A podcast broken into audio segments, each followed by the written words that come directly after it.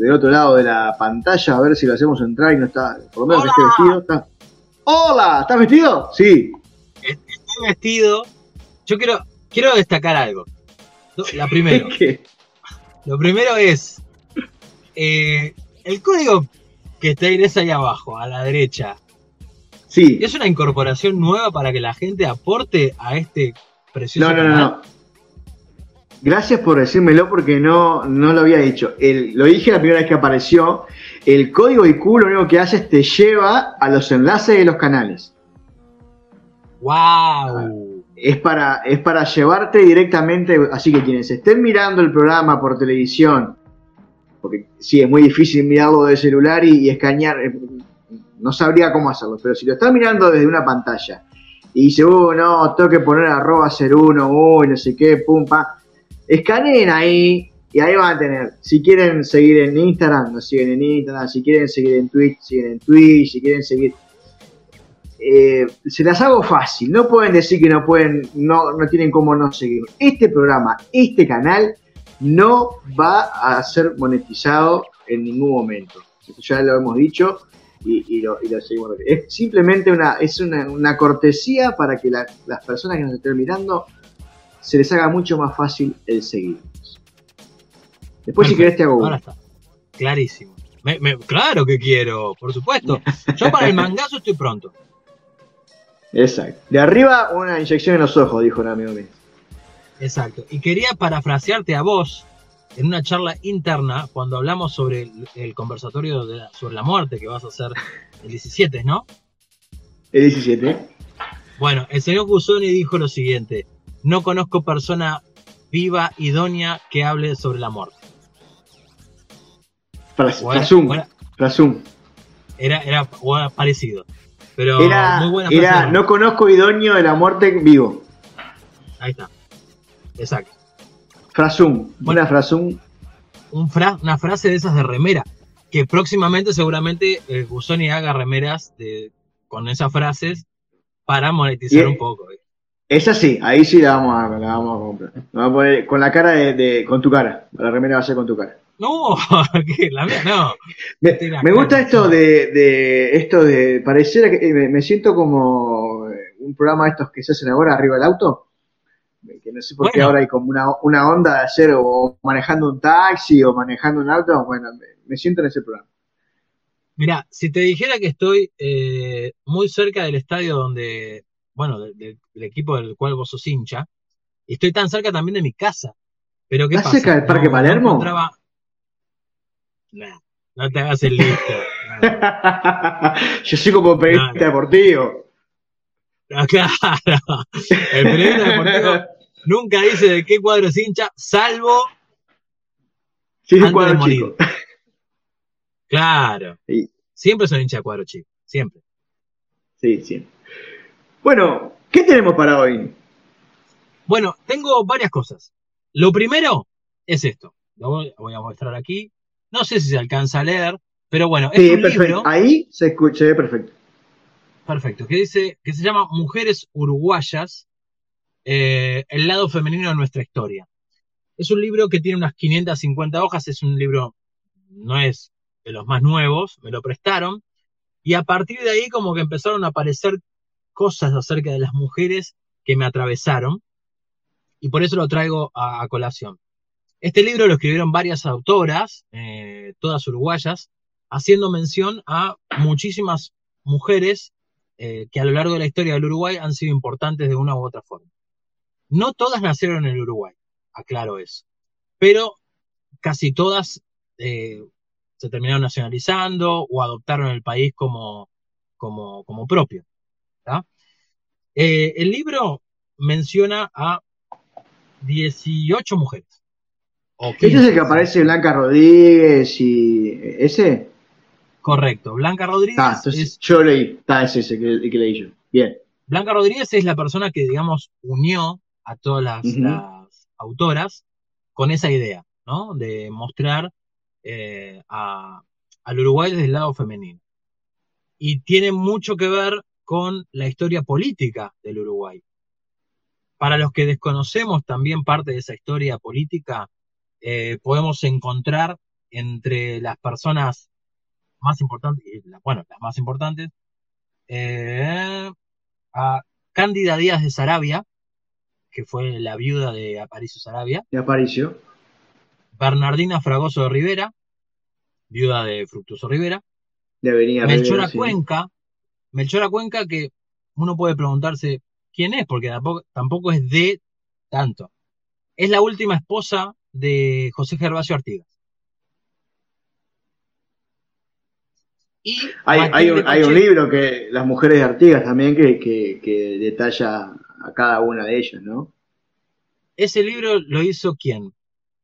No, no me acuerdo. Yo para los, autores de libros, soy muy bueno para los títulos, muy malo para los autores. Me pasa con las películas también. Entonces buscaremos ese, ese libro que puede ser también muy interesante. Y la última persona que aparece en el libro, en orden, eh, en orden de aparición en el libro mismo, es Matilde Pacheco, de Valle y Ordóñez, de, José Valle Ordóñez. Estas cuatro mujeres son las, esposas de los, quizás los, los personajes políticos en la historia del Uruguay del 1800 en adelante, quizás más importantes. Hablamos de Melchora Cuenca como la, compañera fiel de José Gervasio Artigas en su última época, pero también eh, quien protegió secretos o quizás cosas que después con el tiempo se supieron. Porque, por ejemplo, Melchora Cuenca fue la madre biológica de dos hijos de Artigas y sin embargo también cobijó y, trató como propios hijos de Artigas que no eran de ella. Eh, de hecho, eh, hijos de Artigas más grandes eh, tenían como una consigna importante en su vida, mientras Artigas no estaba en su casa y estaba luchando por, la libertad, tenían como, bueno, consigna cuidar de Melchora, no dejar que se fuera de la casa y si así lo hiciera, que no se llevara a sus hijos, que los hijos quedaran eh, a recuerdo de sus hijos más grandes. O sea, el tipo eh, la tenía como casi como una prisionera, entre comillas. Pero Melchora fue una mujer en esa época no había, creo que no había muchas mujeres que no fueran sufridas, ¿no? Pero bueno, ella fue siguiéndolo a Artigas mientras pudo, donde pudo, y bueno, después dejó eh, una, estufa prendida y aparentemente, según narra la, leyenda, eh, murió pensando en un encuentro con, con, su, con su compañero. Aunque ya le habían dicho que él se había muerto en Paraguay y ella no lo quiso creer. O sea, Melchora Cuenca sobrevivió a Artigas. Es una. Vos nombraste dos cosas que me pareció muy, muy, pintoresco esto de mientras Artigas salía a luchar, era como que me sonó como, bueno, mientras Artigas salía a laburar o, andaba o estaba en el club, ella se quedaba.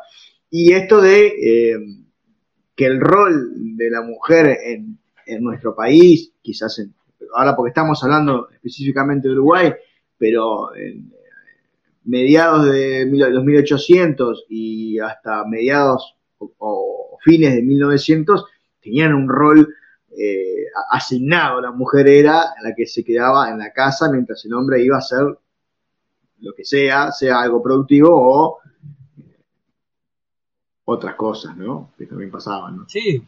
Eh, la mujer tenía un rol secundario, muy secundario, hasta terciario incluso las mujeres o las compañeras de los, políticos más encumbrados. Hasta que hay apariciones como, por ejemplo, la de, la de Bernardina Fragoso, que cambia un poco eh, esa forma de ver a, la mujer. Eh, Bernardina Fragoso Rivera no solamente fue la compañera de Rivera, sino que también, según un censo eh, de 1840 y algo, quizás un poco antes, eh, decía que tenía a su cargo en su casa 92 refugiados. Llámese refugiados a sus hijos, los hijos de Rivera no reconocidos y reconocidos, y personas a las que ella les daba asilo eh, para evitar, bueno, que los secuestraran, que los mataran y demás. Eh, por eso a Bernardina Fragoso le dieron como un encumbramiento en la, historia, quizás más, más relevante que otras personas. A su vez, en la misma línea temporal, aparece, que me había olvidado de nombrar, a Ana Monterroso de la Valleja, que en ese momento era contemporánea a, a Bernardina Fragoso, formó parte del poder económico del país y asesoraba de alguna manera al general Lavalleja eh, en la parte económica y en la parte social. Ella se metió de lleno en, esa parte de la, coyuntura del, país y, bueno, eh, también ahí creó diferentes ligas, la Liga de la Mujer, em, también protectorados diferentes eh, para los niños, para gente que está en situación de calle y demás. Entonces, por eso también en, una época en la que la, mujer es, un, es, una persona que no es muy tenida en cuenta, eh, en lo social se la, se la ensalza bastante. La figura hay, hay una, cosa que, también es interesante hablar, que bueno, Artigas, que más o menos en un consenso es alguien valorizado eh, desde un lado positivo en la historia de nuestro país, si bien también hay, hay libros y, historiadores que hablan de, lo, de que mucho de lo que se habla de Artigas se construyó en cierto modo, pero bueno, pongámonos como que eh, Artigas en consenso es eh, un baluarte histórico de nuestro país positivo, por esto de, luchar por la independencia y todo eso, pero no así Rivera, donde tiene eh, sus, de sus luces y sus sombras y es como que la, una cosa es una mujer cumpliendo el rol de pareja de una de Artigas, por ejemplo, y, valorizar quizás eh, quizás poder decir, bueno, gracias a que esta mujer tomó ese rol, Artigas pudo hacer X cosa. En, el, caso de Rivera, puede, gente puede pensar, si la mujer no hubiera hecho eso, capaz que el tipo. Me refiero a esto, ¿no? Que, no terminaban los indios. Por ejemplo, capaz que si la mujer decían. A, eso es lo que voy, que eh, a pesar de eso, y no importando qué, qué imagen hubiese del hombre, las mujeres no tenían mucha diferencia en el rol. Seguían siendo teniendo el mismo rol, tanto eh, desde una imagen eh, positiva como desde una imagen como la negativa como la puede tener Rivera en, muchos aspectos. Bueno, eh, teniendo en cuenta eso que decís, había mucha ignorancia también del lado de las mujeres en general. Y hay cosas que se guardan, se esconden. Yo no sé hasta qué punto sabían todas las esposas de todas las cosas que se tramaban, eh, el entramado político. No estamos hablando de este siglo que vos buscás en Google y no había, no había Facebook. No, Rivera no estaba acá, hola, acá exterminando los indios, no te ponía un. Claro, exacto. O sea, había, había como. podemos hacer una justificación eh, en cuanto a, las compañeras de estas personas, porque en realidad tenían un, un trabajo que era puertas para dentro de su casa y que lo cumplían porque yo creo que eh, realmente ellas pensaban que estaban haciendo bien. De hecho, estaban haciendo bien. A ver, cuidar niños, gente que necesita eh, eh, apoyo, gente. Refugiado. Eh, Exacto. Eso está bien. A ver, lo que pasaba afuera, y bueno, escapa de mucho, de conocimiento de muchos, incluso de los historiadores. Hay muchas cosas que se desconocen. no sé, las historias em, más, más comprometedoras y capaz que no salen a la luz. No, no, o, pasa esto que, yo te decía, eh, prevalece el consenso ante una historia y, quizás, eh, como pasa con Artigas, qué Artigas es, mejor contar y que no para generar una situación X. O sea, la historia siempre va a estar plagada de quien la escribe. O sea, va a estar muy contaminada por quien la escribe y con los intereses que quiera contar esa historia. Eh, lo cierto que, que, que aparte en esas épocas, como decíamos, no había formas de comunicación tan dinámicas, hacía que incluso la sociedad quizá no supiera en su conjunto, a grandes rasgos y detalles, qué hacía Artigas, qué hacía eh, Rivera. Yo no creo que alguien de Montevideo se haya enterado en, tiempo real lo que hizo eh, Rivera en San Si Puede. Quizás se enteró en algún momento, pero la mayoría de la población, que aparte volvemos lo mismo, tanto las mujeres como eh, la clase baja de la sociedad en ese momento faltaba capacidad, no, sabían leer, eh, y si leían, accedían a, cosas bastante superfluas de, textos, o sea, eh, era un contexto en donde no se sabía muy bien lo que pasaba eh, a nivel general. No, bueno, y más acá en el tiempo, donde sí se podía saber qué es lo que pasaba, y creo que había un consenso general, eh, aparece Matilde Pacheco. Es una historia que a mí particularmente me generó, eh, no sé, mucha ternura incluso, y, em, empatizar.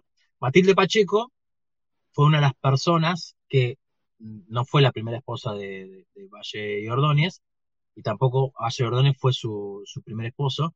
Eh, sin embargo, eh, fue una de las primeras mujeres a las que se le diagnosticaba eh, histeria.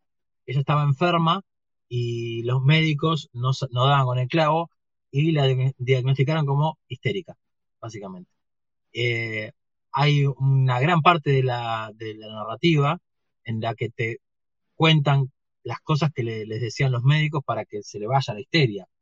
baños de mar, eh, que tome aire de sierras em, y otras cosas que en realidad son muy cuestionables. O sea, ya el hecho de decir que la mujer era histérica eh, por no encontrarle eh, la, bueno, la razón real de por qué estaba mal, era por, por lo menos cuestionable. Pero no solo eso, la histeria, entre comillas, la que, la que ella se veía permanentemente atada, estaba emparentada con un esposo que estaba desaparecido en acción. su primer esposo, de nombre Ruperto, viajó y la dejó con sus hijos. El sapo le decía. El sapo Ruperto, claro. hijos que, por otra parte, eh, los primeros tres que tuvo con esta persona, con Ruperto, uno de ellos murió. Y luego, cuando se casa con Valle y Ordóñez, tiene siete hijos más de los cuales tres mueren también.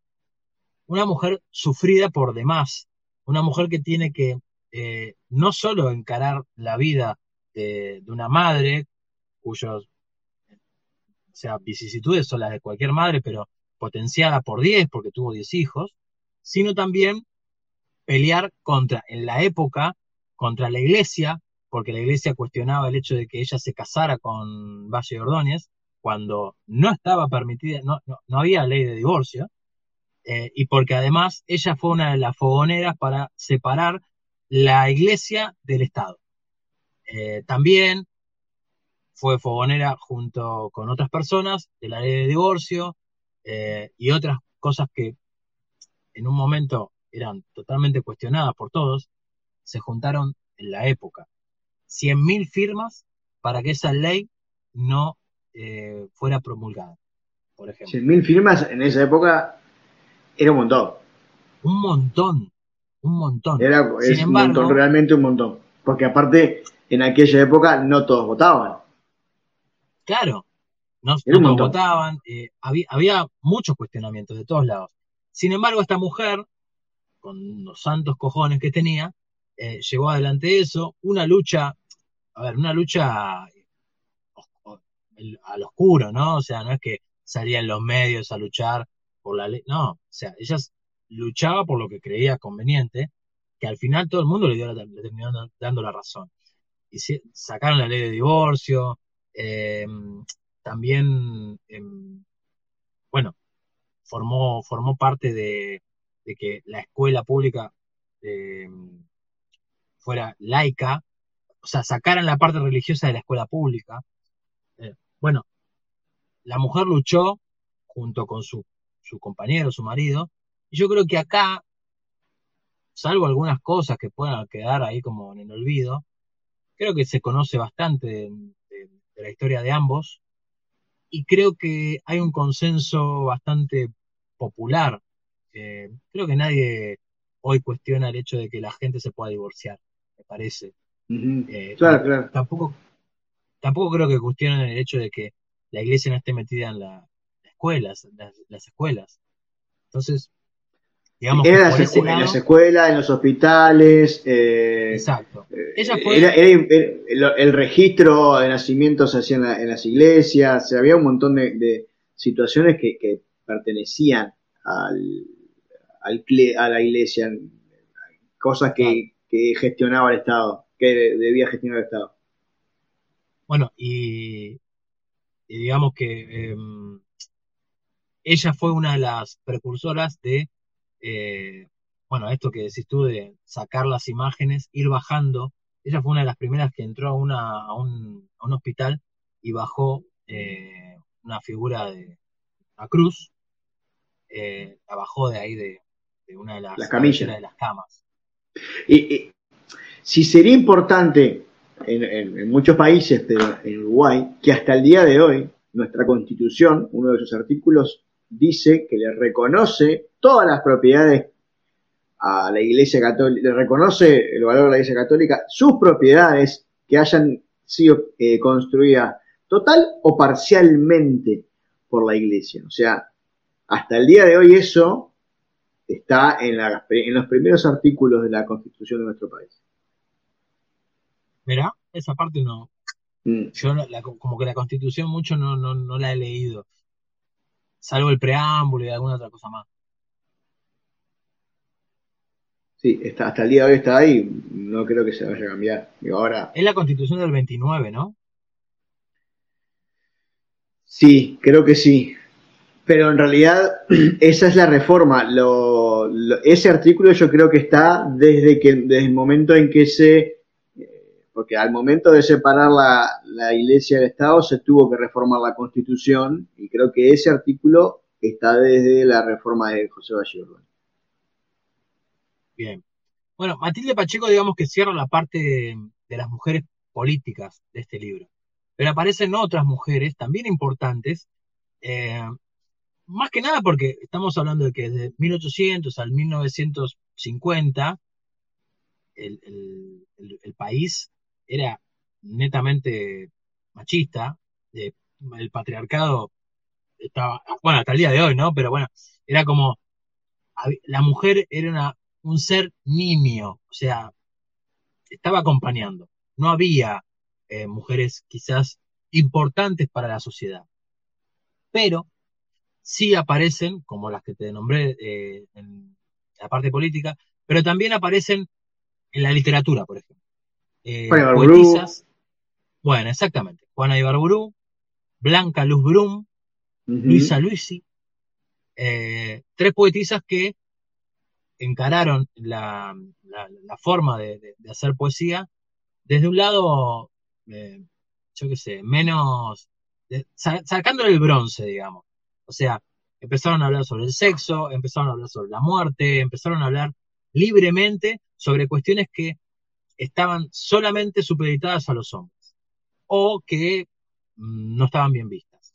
Eh, hubo un momento, por allá por 1920 y pico, eh, donde había una tríada que era fundamental para la, literatura latinoamericana, que eh, estaba compuesta por Alfonsina Storni en Argentina, Gabriela Mistral en Chile, y acá se dividían eh, Juana de Ibarburu y Luisa Luisi. Personajes que también fueron tildados de, locos o de locas. Juana de Ibarburu terminó sus últimos días sin casi mostrar su cara, o sea, recibía gente pero no mostraba su cara. Luisa Luisi, además de, poetisa, maestra, que también fue una de las pioneras en su familia, porque, bueno, no siguió el, mandato familiar, que era, bueno, tenés que ser médico o, abogado o lo que sea. Eh, Y mm, Blanca Luz Brum, que yo es la que menos conocía, no, tenía ni idea, eh, que es una, poetisa que era esposa del peruano Parra del Riego, que como últimas eh, cosas importantes que se le mm, escuchó de, su vida fue haberse ido a la isla que narraba en, sus libros, los libros de Robinson Crusoe. Robinson Crusoe vivió en una isla, en esa isla, cercana a Chile, em, o perteneciente a Chile, vivió sus últimos días esta señora, Blanca Luz Brum, eh, que entre otras cosas, la gente contaba que recibía a su gente, a, las personas que la, visitaban, solamente, o sea, completamente desnuda, con un tapado de un animal ella estaba así, feliz eh, en, esa isla. Y recibía a la gente así. Y también se volcó a, bueno, casi que un autoexilio. Se exilió eh, y ahí murió y pasó sus últimos días por allá por 1970. O sea, la cuestionaron también bastante por, eh, no digo apoyar, pero no, no cuestionar, por ejemplo, la, la dictadura de Pinochet. Ella estuvo en Chile bastante tiempo y no, levantó la mano en contra de la dictadura de Pinochet. Para, pero no murió en 1970. No, pasados los 70. Ah, ah, ah, pasados, porque la, dictadura de Pinochet empezó en el 73, por eso me quedé con la duda ahora. No, no, no, claro, no. no. ella, eh. ella si, si, ves la obra y algunas, algunas entrevistas, eh, a ver, no es que sea enemiga de, Salvador, de, de, de Allende, pero tampoco levantaba la mano en contra de, Augusto Pinochet. para ella estuvo, bien dada la bala. O sea, la bala estuvo bien. Cuestionable. estas mujeres que nombras quizás lo que tienen de, diferente y de importante con relación a las anteriores, que quizás que son las, quizás no, son las primeras mujeres que son conocidas por por ellas mismas y no por el hombre que acompañaban, en cierto modo, ¿no? Que, y el caso de Juana Garburuca hasta el día de hoy es la única mujer que aparece en los billetes de, Uruguay. El resto de, los billetes son hombres los que aparecen. Pero lo, que tiene valioso, quizás, eh, y, de importante es eso, que son las primeras mujeres eh, reconocidas por la sociedad en base a su, a su talento y a su obra en un tema que quizás, o sea, en una disciplina que quizás era muy significativo. Hoy decimos, está un poeta. O sea, hoy yo te digo, nombrame un poeta contemporáneo y es difícil. La escritura, la poesía, la narrativa, o sea, una, escritora, un escritor en aquel momento es quizás como hoy en día un artista musical o, un actor de cine. Estaba a, esa, a ese nivel que te reconocieran como escritor. es algo muy subjetivo el, tema de, la poesía o la literatura. Te puede gustar o no te puede gustar, puede ser eh, liviano o no. De hecho, por mm. ejemplo, a, Luisa Luisi se la cuestionó muchísimo porque si bien para los grandes literatos era, era una persona eh, brillante, para otros tantos era una persona que no, que era muy tibia y cuando tuvo una enfermedad que le, la dejó postrada tres años, allí cuando se, acercó al dolor, empezó a escribir de otra manera y ahí es donde algunas personas que antes la cuestionaban empezaron a, hablar sobre la brillantez de Luisa Luisi. Pero como decís, o sea, no se las conoció por, por ser esposas de, pero también hay una cuestión de subjetividad que tiñe todo en realidad. O sea, Juana Ibarburú era grande, ¿para quién? Porque no sé, yo no, no soy un gran conocedor de Juana, eh, pero sí entiendo que algo debe haber hecho para estar donde estaba, para que le hagan los honores en, el Parlamento, yo qué sé.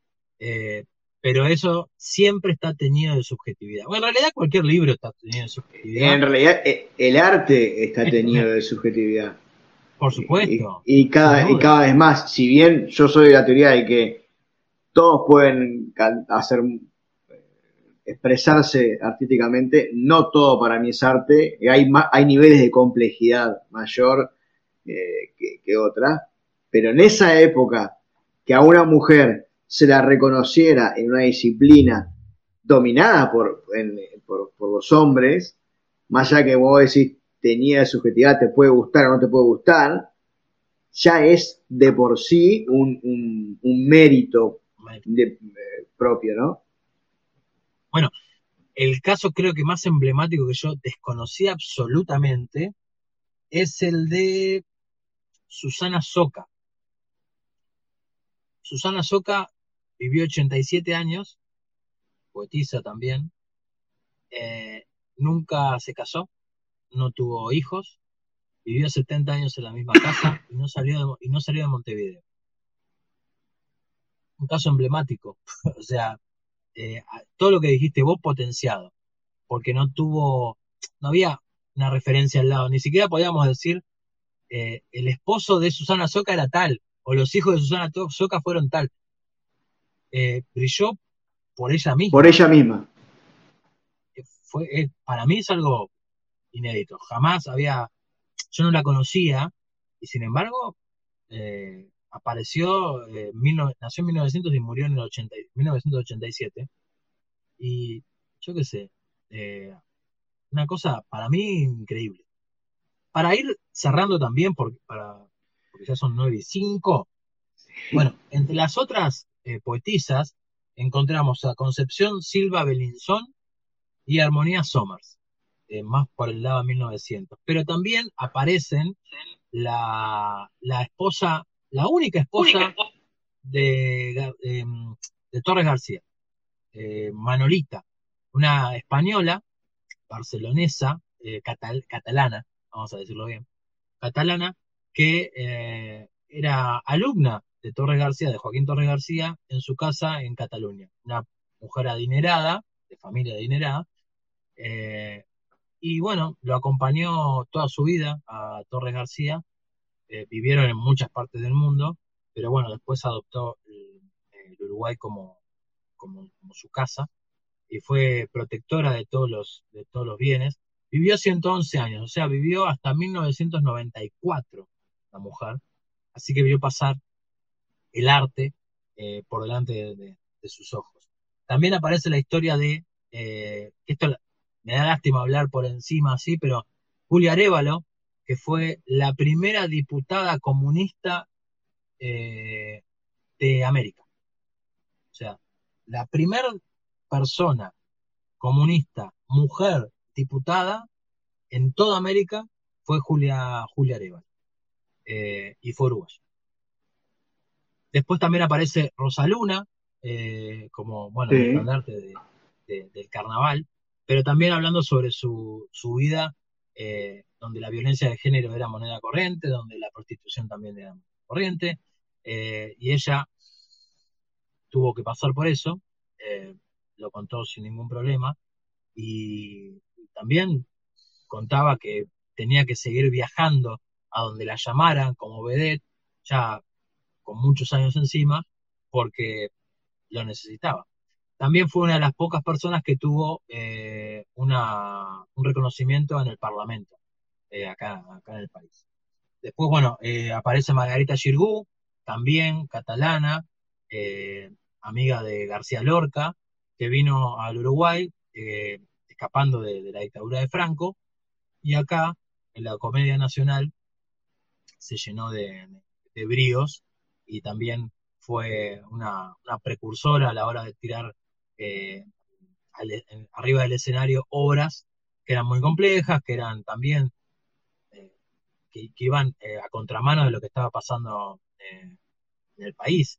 Porque acá, si bien la dictadura de Franco estaba lejos, acá seguía habiendo dictadura, yo que sé, la de Terra y alguna otra, y ella, sin embargo, se metía en, los escenarios uruguayos y exponía toda esa bronca, esa furia llevada al teatro. Después podemos hablar eh, de Dolores Castillo, de Enriqueta Conti Riquet, que fue la creadora de un canal ahora. Infantes. ¿Eh? Tiene el canal 10, es dueña de... ah, No, es la del 12. Te salió mal. Ah, era del 12, era del 12. Enriqueta Contirriqué fue el que reglamentó o, el jardín de infantes, o sea, lo, lo- pidió que, pusieran acá jardín de infantes para que los niños no pasaran directamente desde su casa a la escuela. Eh, de hecho, ella vivió en el jardín que, dirigía hasta el día de su muerte y bueno, ella estaba encima de todo, o sea, era la que daba las conferencias de prensa, era la que cortaba las cintas, estaba encima de todo. Eh, los niños la conocían, la amaban, era, era una persona fundamental de la educación eh, uruguaya. Eh, y si no me equivoco, no me falta ninguna. Eh, esas eran las personas, sí, no me falta ninguna. Carlota Ferreira, eh, era la última que me, comí por acá. Pero bueno, todas esas mujeres forman parte de este libro, un libro que ustedes pueden encontrar seguramente en librerías o en algún PDF. La empresa de telecomunicaciones Antel lo- lo sacó a la venta, pero eh, punto de lectura es la editorial. Entran en www.delectura.com y ahí encuentran, eh, bueno, este, esta, esta, esta obra que está buena. Y como bonus track, para cerrar, quiero que veas esto, que para mí es fabulantástico. En la Feria del Libro Argentina eh, encontré este libro que me lo habían sugerido, que es- se llama Al Taco.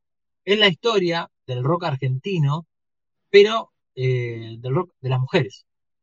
Eh, en noviembre del año 2019, después de años, casi 60 años de rock, eh, se reglamentó, se llevó, se promulgó una ley en la que mínimamente en festivales de música o cualquier intervención musical, en la programación tiene que haber al menos un 30% de mujeres, disidencias y, bueno, eh, el LGTBMQ+, bueno, todas, todas, todas, todas, todas, todas, todas, todas. Bueno, tiene que haber un 30% en la grilla de eh, mujeres o disidencias. Eh, eso lo lograron después de mucho trajinar, eh, mujeres que se, del rock and roll, que se juntaron y, pregonaron por, eso. Bueno, en este libro se ve la primigenia de- del rock en Argentina, cantado por hombres y mujeres. Y por ejemplo, para que tengas una idea, la primera mujer que graba eh, rock and roll alrededor del reloj, una versión en, castellano, en español, en Argentina, es Estela Raval. ¿tá? La que hacía Estela Raval y los cinco latinos, Only You, solo tú, bueno, pero hizo una versión eh, de rock and roll alrededor del reloj en 1956.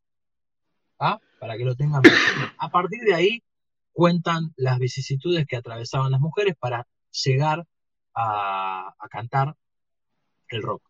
Eh, que era, bueno, desde Bill Haley eh, y yo qué sé, Elvis Presley, bueno, después todo, todo llega a, la Argentina. Y bueno, Estela Raval fue una de las primeras en poder cantar. Y lo último, en Spotify, pueden buscar eh, un, un, un, me sale, un podcast. El podcast lo hace una colombiana que se llama Diana Uribe y se llama Mujeres Inspiradoras. Son cuatro capítulos de una media hora cada uno, muy bien narrados, eh, sobre mujeres inspiradoras no solamente de Colombia, sino del mundo. Te digo por arriba las personas. Eh, está Maud Stevens. Voy a decir, ¿quién es? Bueno, es la primera mujer tatuadora eh, que se- eh, de la que hay información fidedigna de 1910, norteamericana ella. ¿tá? Este, después aparece, bueno, Nina Simone, que creo que la conocemos todos, una, una música, una cantante afro, eh, que luchó justo en la época del, del racismo más enfervorizado, la época del apartheid en Sudáfrica, también donde apareció Martin Luther King, Malcolm X, bueno, ella eh, fue una de las, de las luchadoras incansables para que la raza negra tuviera, la raza negra y además las mujeres tuvieran preponderancia e importancia en los Estados Unidos. Después aparece también Clarice Lispector, que es una ucraniana que viajó a Brasil y es una escritora brasilera feminista. Otra escritora feminista que aparece también eh, es una nigeriana llamada Chimamanda Gonzi. No es un chiste, se llama Chimamanda Gonzi, que es eh, una escritora africana, nigeriana, que tiene 45 años, actualmente eh, está viva y escribe, pero es una de las pioneras en Nigeria, escribir sobre feminismo, en lugares donde todavía hay, hay situaciones importantes y la castración y, demás, toda la orden del día, bueno, ella es una de las que se anima. Eh, aparece Diana Trujillo, colombiana ella, que eh, es una periodista de Cali, que actualmente trabaja en la NASA. Aparece Malala también, activista de los derechos de las infancias. Aparece Rachel Carlson, que es una ecologista, que un día empezó a cuestionarse por qué en el septiembre, en las primaveras, no se escuchan los pájaros. Y bueno, empezó a hacer una investigación eh, profunda sobre, sobre eso, sobre la desaparición de, la raza de, animales, de pájaros. Eh, bueno, y habló sobre el calentamiento global y, demás cosas. Y la última, que es la que más me gustó a mí, es una historia que yo conocía pero medio de costado, era la de Florence Nightingale. ¿Te suena? No. No. Florence Nightingale era la dama de la lámpara y fue la persona eh, inglesa que nació en 1820, vivió hasta 1910, y fue quien reglamentó la enfermería en, eh, en Inglaterra y luego al mundo. ¿Qué quiere decir reglamentar la enfermería? Por ejemplo, eh, ¿viste las hojas donde vos, si estás enfermo internado, te dicen, bueno, a las 3 de la mañana tuviste una convulsión, a las 5 tomaste tal remedio. O sea, el seguimiento del paciente. El registro. Cosas. ¿Cómo? El registro de, de, las eh, incidencias del paciente. Exacto, bueno. Eh, entre otras cosas, fue una fue quien, quien lo reglamentó y también fue una de las personas que ayudó de alguna manera también fogoneó a eh, la creación de la Cruz Roja. Eh, así que sí será importante. Pero le decían a la dama, de la lámpara porque en una de las, intervenciones que tuvo en la guerra, eh, se paseaba durante la noche profunda con una lámpara viendo el estado de los, de los soldados caídos,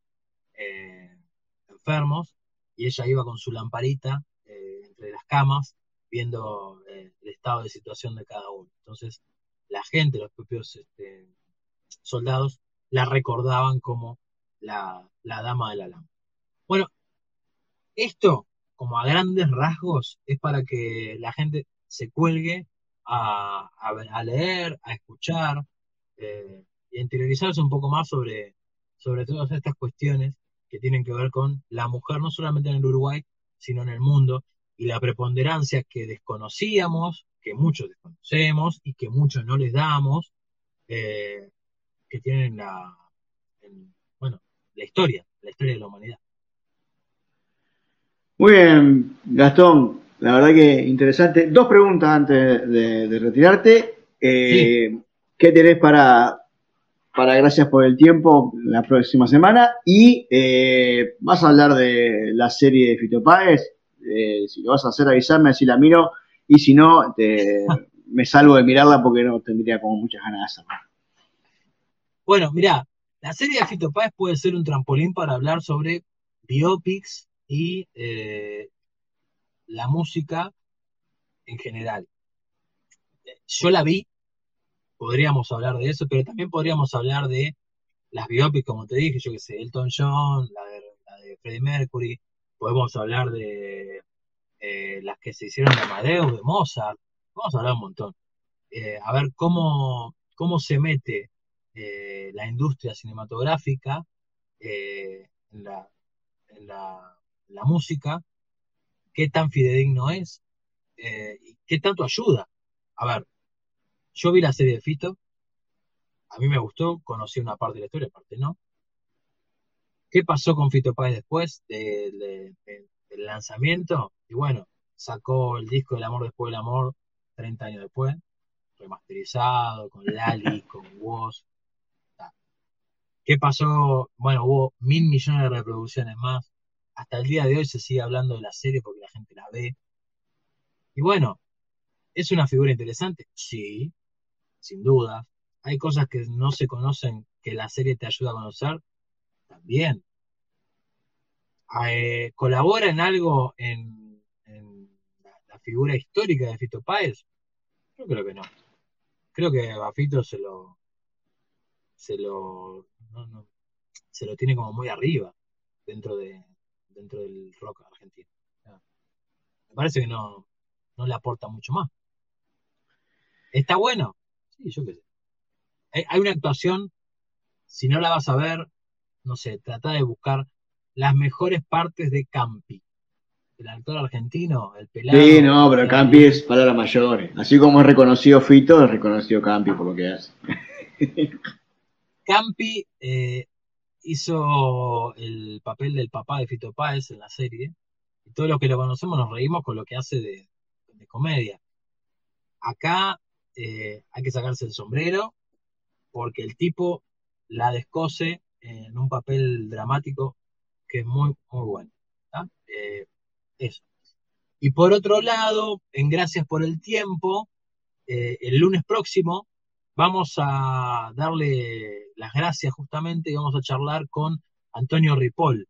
Antonio Ripoll es el muchacho generador del el primer programa a nivel mundial producido para personas con el trastorno de espectro autista. Antonio Ripoll tiene eh, Asperger, eh, hace el programa de National Geographic Pichero, y él es un amante de los, de los animales, de las aves, y recorre eh, América, Argentina, Uruguay más que nada, con su cámara y con la ayuda de muchas personas también, mostrando todo lo que es la, la fauna eh, que conocemos y desconocemos de, Latinoamérica. Con él vamos a estar hablando eh, sobre bueno, el Asperger, el autismo, eh, el suicidio también. Siempre hay sobrevolando el tema de la muerte porque no escapa ninguno. Y es lo que vos hablabas justamente antes de arrancar. y es un pibe que tiene 23 años y es un divino. así que vayan, busquen este, a partir del lunes el capítulo de él, pero ahora están todos los capítulos anteriores, tenemos a una, una guía de montaña, Carolina Condorí, divina mujer, eh, que habla sobre el papel, justamente hablando de las mujeres, el rol que cumple la mujer andina eh, en la sociedad. Ella es la única guía de, montaña de la zona de Tilcara, la única. Eh, y bueno, está peleando por porque fueran, fueran más. Después hay otro guía en el capítulo anterior que es Moisés Párraga, también está en Tilcara, que habla sobre los carnavales y la liturgia sobre el carnaval, los desentierros, eh, la muerte. Y bueno, en los capítulos anteriores también está Pedro Pastor, eh, Mochi, Julián Venegas de Argentina, que van a ver noticias pronto. Y bueno, mi sobrina Lina, que es el capítulo número uno. Gastón. bien? Sí. No, no, lo último. Eh, para el futuro tenemos un capítulo con Diego Curopadua, el músico uruguayo. Tenemos uno con Diego González, el comunicador. Tenemos uno con Tabaré Rivero, eh, el fundador de la Tabaré. Tenemos uno con Fabio Alberti, el actor de cha cha cha, cha, Así que, quédense.